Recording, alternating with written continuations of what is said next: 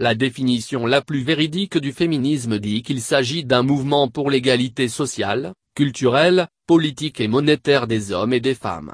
Il s'agit d'une campagne de marketing contre les inégalités entre les sexes et elle lutte pour les mêmes droits pour les filles. Selon Nathalie Beston, le féminisme peut aussi se définir en raison du droit à suffisamment de dossiers disponibles pour chaque femme célibataire afin qu'elle puisse choisir de vivre une existence qui ne soit pas toujours discriminatoire et qui s'inscrit dans les idées de social, culturel, l'égalité et l'indépendance politique et monétaire.